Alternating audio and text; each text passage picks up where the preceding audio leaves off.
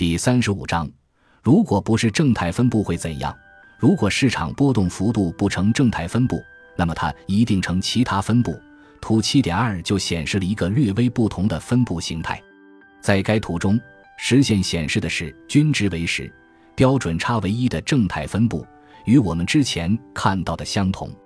虚线显示的柯西分布，正态分布和柯西分布是不同的分布，它们的数学表达是不同，观察到每个值的概率也不一样。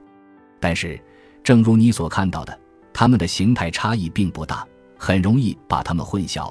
你很可能把柯西分布误认为正态分布。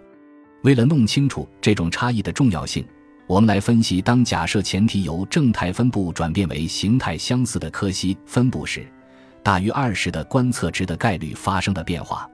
我们仍然以前述的儿童测试分数为例，把得分超过二十的孩子称为天才。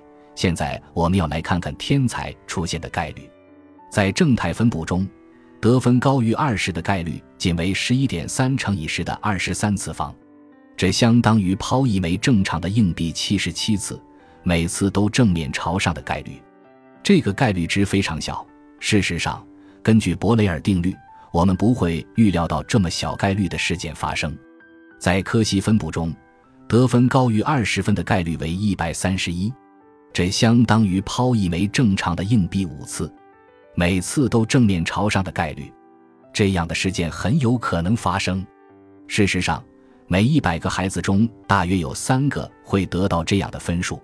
如果测试分数呈柯西分布，但我们假设它呈正态分布，那么我们就大大低估了天才分数出现的概率，因为二者之间相差了约四点二乘以十的二十一次方倍，低估的太严重了。这正体现了概率杠杆法则的作用。分布形态的微小变化，从图七点二中的一种形态转变为另一种形态，就可以把发生概率极其微小的事件转变为日常生活中常见的事件，比如火车晚点、铅笔掉落或者出门被雨淋等。在一种假设前提下，事件发生的概率小到了你认为它永远都不可能发生的程度。而在另一种几乎察觉不到差异的假设前提下，你认为它每天都可能会发生。表七点二是表七点一的拓展，增加了柯西分布下的相应概率值。